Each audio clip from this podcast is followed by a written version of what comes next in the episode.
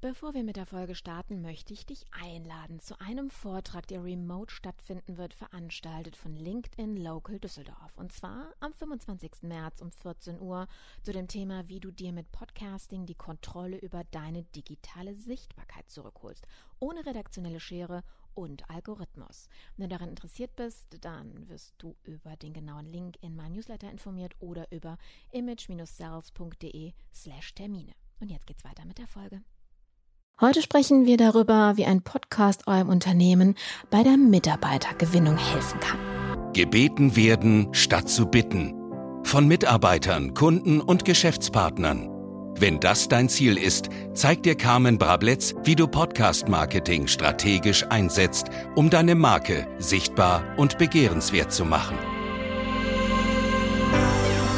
Hallo meine Lieben, herzlich willkommen zurück und vor allen Dingen herzlich willkommen zur zweiten Staffel. Ich weiß, ich habe ein bisschen auf mich warten lassen, doch es wird sich lohnen, denn wir werden in den nächsten Folgen sehr stark in das Thema reingehen oder das Thema besprechen, was nutzt ein Podcast eigentlich unserem Unternehmen. Und heute werden wir das Thema Mitarbeitergewinnung besprechen. Doch bevor wir in diese Thematik einsteigen, möchte ich mich noch einmal, das heißt noch einmal, an dieser Stelle bei einem unserer Bewertungen oder Bewerter bedanken. Und zwar ist das Anbar 16. Die Überschrift ist ein sehr guter Podcast, den man gerne hört. Das Thema Podcast steht auf deiner Agenda, dann erhältst du hier viele Tipps und Ideen, was ein Podcast für dich und dein Unternehmen leisten kann welche Fehler du direkt vermeiden solltest und welche Möglichkeiten sich dir und deinem Unternehmen mit einem Podcast eröffnen können. All das stets kurz, knackig und verständlich dargestellt. Meine Empfehlung, einfach einmal reinhören. Anbar 16, vielen, vielen herzlichen Dank für dieses tolle Feedback an der Stelle und ich hoffe, ihr Lieben, dass ihr das in der zweiten Staffel auch genauso persönlich erleben werdet. Steigen wir doch direkt mal ein. Ich war viele Jahre Vorstandsmitglied beim Bundesverband Deutscher Volks- und Betriebswirte, kurz BDVB abgekürzt. Vielleicht hat es der ein oder andere von euch schon mal gehört. Ein Thema, was immer präsent war. In den Meetings, in den Besprechungen, in den Artikeln, in den Veröffentlichungen war immer wieder, und es hat leider nie an Aktualität verloren, das Thema Fachkräftemangel. War of Talents, wie auch immer man es beschreiben will. Ich weiß, es nervt. Doch es ist wichtig, darüber zu reden. In unserem Fall, vor allen Dingen, wie ich euch mit einem Corporate Podcast dabei helfen kann, schneller die passenden Menschen zu finden und anzuziehen. Denn, machen wir uns mal nichts vor. Irgendwo da draußen sitzen sie, die perfekten Leute. Ich weiß, wovon ich spreche. Denn gerade heute, ich habe eine echte Liebeserklärung von einer Mitarbeiterin bekommen. Du machst mein Leben in jeder Hinsicht schöner. Es ist toll für dich zu arbeiten. Also das ist ein Kommentar, da hatte ich fast ein Tränchen in den Augen und habe mich riesig gefreut. Das schreibt allerdings nur ein Mensch, der zu 100 Prozent Commitment hat.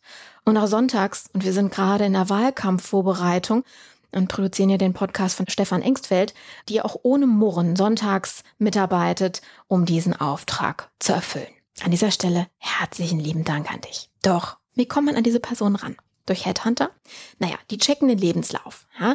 Die Personen verhandeln dann meistens über Positionen wie Geld. Wollt ihr das? Oder anders gefragt, was wäre denn die ideale Situation für euch in der Mitarbeitergewinnung? Einer meiner Mitarbeiter, das war so ein Idealfall. Als ich beschlossen hatte, ein Podcast-Medienunternehmen zu gründen, sprach er mich an und er bat mir seine Dienste an, weil er mit mir zusammenarbeiten wollte. Naja, nichts Neues, sagst du vielleicht. 2017 habe ich gegründet. Diesen Sommer 2020 haben wir uns das erste Mal persönlich gesehen. Naja, du sagst richtig. Wir waren und wir sind ein echtes digitales Unternehmen und leben das auch. Doch das ist nicht der Clou an der Story. Ich kann mich blind auf ihn verlassen und er hält mir die Treue ohne Wenn und Aber. Und er kam zu mir aus freien Stücken mit dem Willen, mit der will ich arbeiten. Und Mitarbeiter, die so in ein Unternehmen kommen, die gehen mit dir durch dick und dünn. Und ich bin hier mal, mal ganz ehrlich zu euch. Die ersten anderthalb Jahre, die waren echt dünn. Ja, aber er ist nicht gegangen. Jetzt erntet er die Lorbeeren und ist happy, happier more than ever.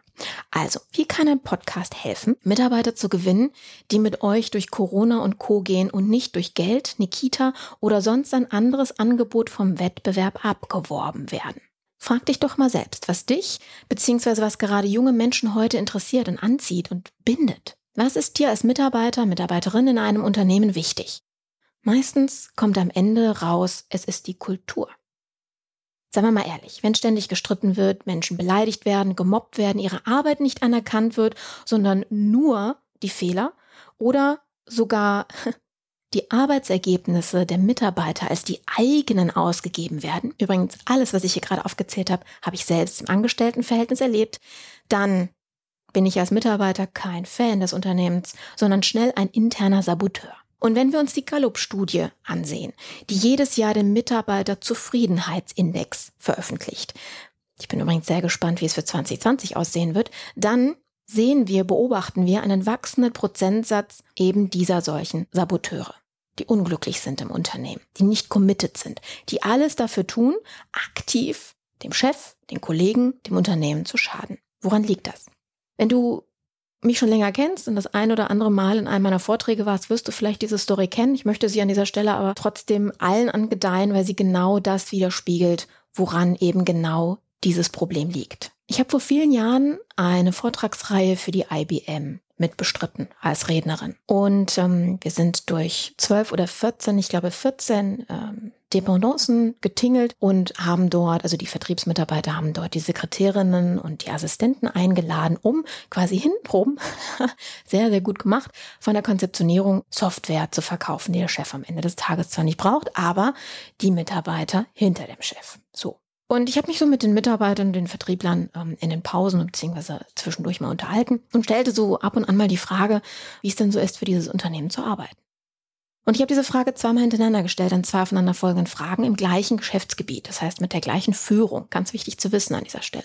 Zwei unterschiedliche Mitarbeiter, gleiche Führung, also gleiche Wertewelt dieses Teams. An Tag eins sagte mir der Mitarbeiter auf meine Frage hin, wie ihm denn so die Mitarbeit in diesem Unternehmen gefällt. Der, der sprang mir fast auf den Tisch vor Begeisterung. Oh, Chaka, hm? Geilstes Unternehmen der Welt, hier werde ich alt, das ist super. Also der war, der, wie gesagt, sprang mir fast auf den Tisch vor Begeisterung. Fand ich gut. Habe ich mitgenommen. Und aus dieser Begeisterung heraus fragte ich am nächsten Tag einen anderen, wie gesagt, Kollegen vom besagten Mitarbeiter. Und was dann passierte, war eine ganz andere Geschichte. Denn dieser schaute sich erstmal hektisch um, kam näher und flüsterte mir zu, ein menschenverachtendes Unternehmen. Ich bin hier ganz bald weg. Okay, warum das?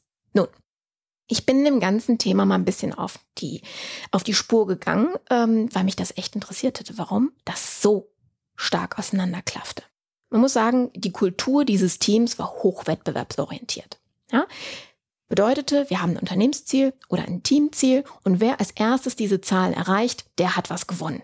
Ja, wir reden hier von einer Veranstaltungsreihe, die viele, viele Jahre zurückliegt, wo noch sehr mit solchen starken Incentives gearbeitet worden ist. Das ist ja heute ein bisschen anders. Wobei, naja, je nachdem. Und ähm, was hat das zur Folge gehabt? Das hat zur Folge gehabt, dass ein hochwettbewerbsintensives Klima bei diesen Mitarbeitern entstanden ist. Also jeder gegen jeden, Ellenbogen hoch, go for it.